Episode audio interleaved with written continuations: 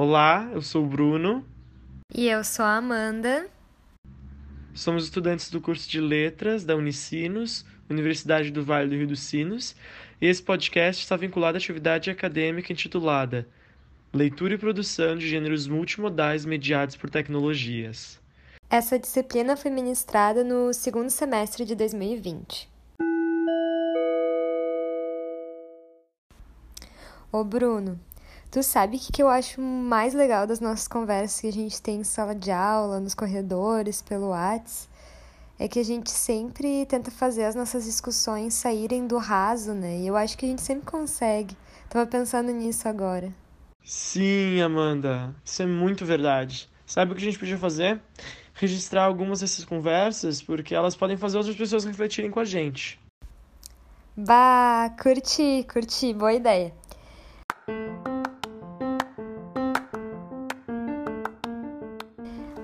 Então, o bate-papo reflexivo de hoje, o podcast que eu e Bruno usamos para discutir, conversar e fazer indicações, pode ser sobre uma coisa que a gente vem discutindo bastante nos últimos meses.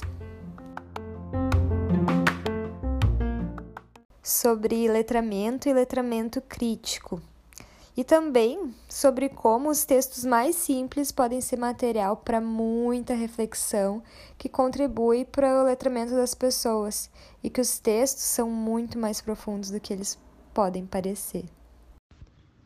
Incrível! Lembrei de um dia que tu comentou comigo sobre um livro infantil que era muito interessante, porque ele era muito mais do que letras, frases, imagens. Sim! Uh, bah, umas semanas atrás eu li com uma turma de nível 2 de educação infantil.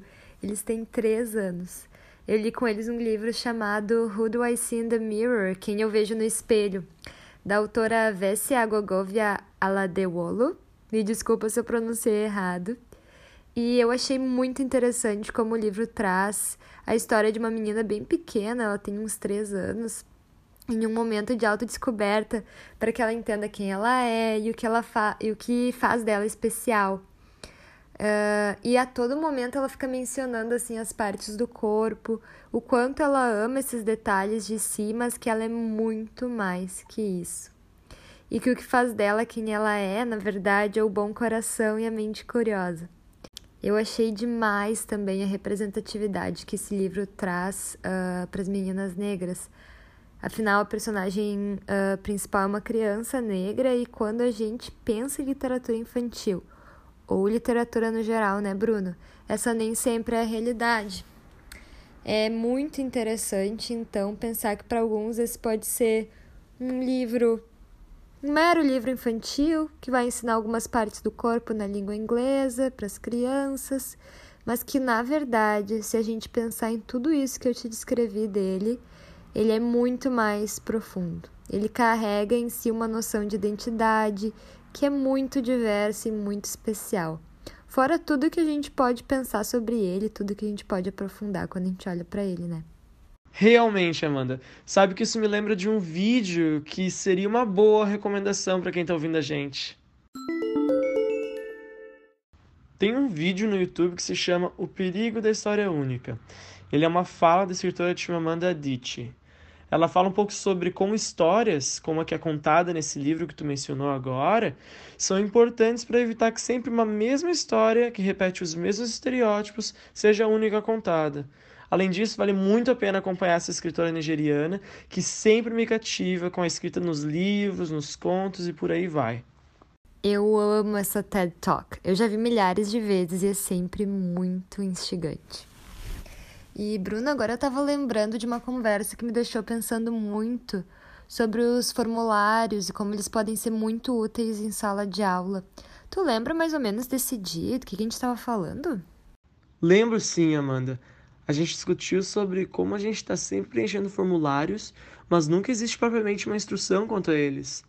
Tão estranho pensar nisso quando levamos em consideração que os formulários são críticos para o reconhecimento da cidadania, por exemplo. Muitos formulários para solicitação de serviço de assistência social têm o campo endereço. Ele deve ser preenchido com o nome de uma cidade, de uma rua e um número. Essa forma de indicar onde se vive é muito própria do nosso processo de urbanização e tem suas complicações para o acesso de serviços estatais. Isso porque, para preencher adequadamente o espaço, quem vive em uma rua ou via sem nome vai ter alguma dificuldade, assim como aquelas pessoas que normalmente indicariam seu endereço fazendo referência à esquina do lado da padaria do João, por exemplo. Ou seja, esses formulários estão, de alguma forma, formatando as possibilidades de reconhecimento das pessoas enquanto cidadãs, dependendo da forma como ele é estruturado. Um formulário é mesmo bem importante e até político, né? Sabe o que isso me lembra? Aquelas pessoas que chegam aqui no Brasil e têm que logo se adequar a práticas letradas de uma língua e de uma cultura que muitas vezes elas não conhecem bem.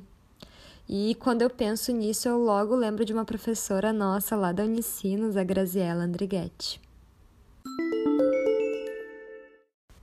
Recomendo para ti e para quem mais estiver nos ouvindo o trabalho da professora Graziella Andrighetti. Ela trabalha com plaque, português como língua de acolhimento, e fala muito sobre como de fato integrar a população migratória no país que as acolhe. Dois textos de autoria dela que são encontrados facilmente com um simples clique no Google são Português como Língua de Acolhimento na Lomba do Pinheiro, Relatos de Práticas Pedagógicas, e esse que ela é coautora, O Uso de Língua Portuguesa na Cozinha, Experiências Pedagógicas em um Curso para Merendeiras Migrantes e Refugiadas. Bah, Amanda, tô vendo aqui no relógio a gente tá quase estourando o tempo. Falando em relógio, tá aí outra leitura que é tão cotidiana e a gente nem percebe, né? Exato, às vezes ela passa despercebida, né?